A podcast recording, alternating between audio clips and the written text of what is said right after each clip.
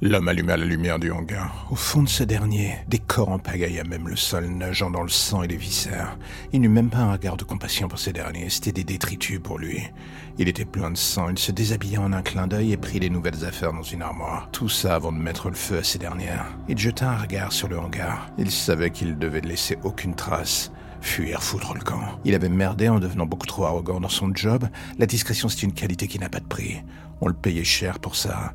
Et ce soir, il avait vraiment, vraiment merdé. Ce putain de flic le rendait fou. Cette femme qu'il traquait aussi. C'était la première fois qu'il commençait à perdre son calme. Il avait toujours aimé tuer, ça, ça avait été une constante chez lui. Mais là, ça ne lui ressemblait plus. Il ne se reconnaissait plus.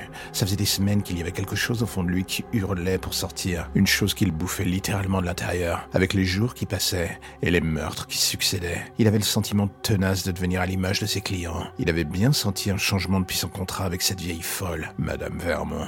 Il n'avait jamais aimé aller voir ses filles, ni elle d'ailleurs. Il n'aimait rien de son univers. S'aventurer dans son antre sous terre, c'était toucher du doigt les portes de l'enfer. Vermont avait bien mis en place des clubs en surface, mais c'était autre chose, un terrain de jeu pour ses filles, et surtout les habitants du sous-sol. Il n'avait jamais voulu rester trop longtemps à leur contact. Il était là pour faire disparaître les corps, rien de plus. Mais depuis ce soir où il avait couché avec une des filles de Madame Vermont, son cerveau tournait encore moins rond que d'habitude. Il avait bien vu que son besoin de sexe, de sang et tout ce qui va avec était parti en flèche. Il ne se contrôlait plus, et ça allait lui jouer des tours. D'ailleurs, c'était le cas ce soir. Ces deux gamines, ce soir, il avait été con. Il aurait dû tourner le regard, aller voir ailleurs. Mais elles étaient des profs faciles.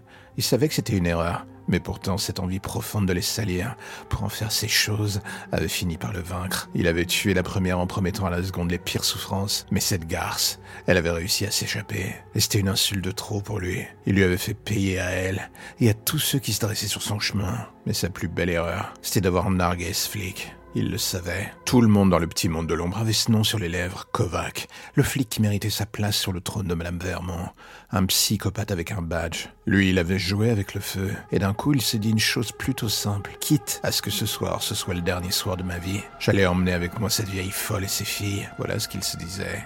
Il savait où était le pandémonium pour les prochaines 24 heures.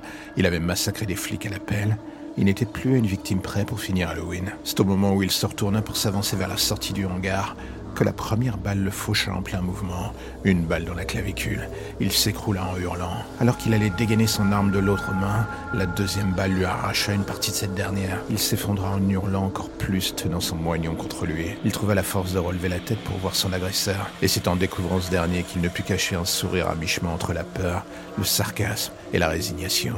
Arme à la main, Kovac sortit de l'ombre. Il s'avançait vers l'homme à sans la moindre émotion dans le regard. Une fois à sa hauteur, il s'accroupit pour le regarder et lui lança un simple. Il va falloir qu'on parle.